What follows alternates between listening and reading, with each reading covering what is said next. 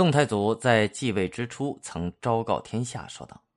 先帝创业垂二十年，是谓之防，取为之治，纪律已定，物有其常，仅当尊承，不敢逾越。”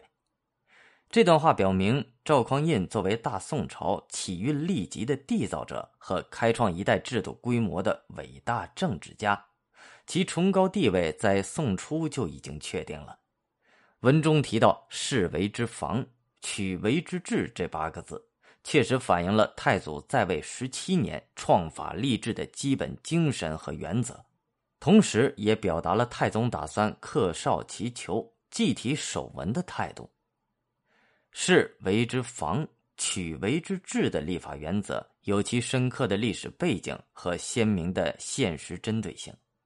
后代学者曾将这八个字概括为。以防弊之政为立国之法，这是十分精辟的。从上面列述的宋初各项重大制度调整和改革的内容来看，无不体现了这一精神。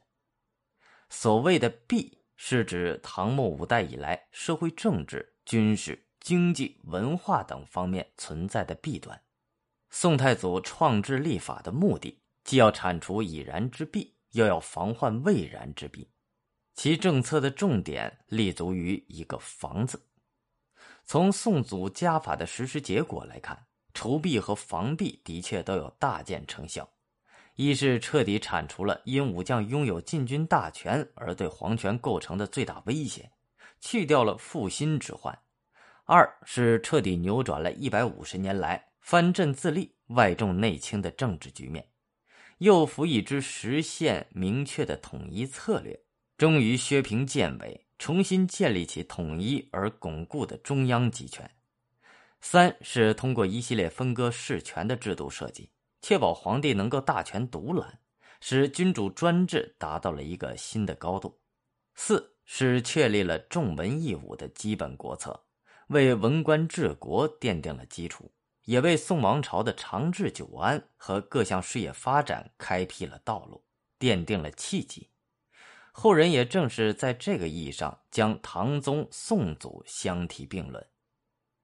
但是，这祖宗家法也埋下了诸多隐患，如在制度设计上过分重视制衡与防弊，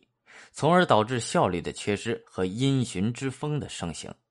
这些隐患在以后的岁月中逐次展开凸显，给宋朝的统治带来一系列难以克服的问题和危机。也是造成宋朝武功不振而最终亡于外族的重要原因。